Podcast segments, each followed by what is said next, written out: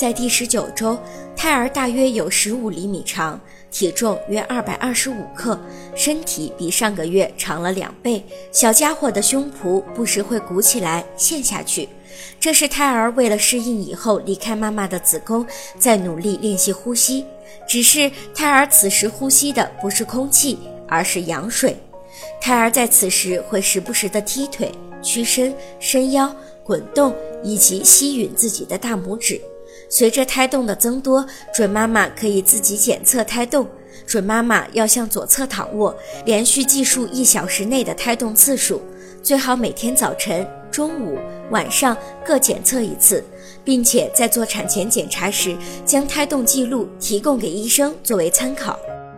如果您在备孕、怀孕到分娩的过程中遇到任何问题，欢迎通过十月呵护微信公众账号告诉我们，这里会有三甲医院妇产科医生为您解答。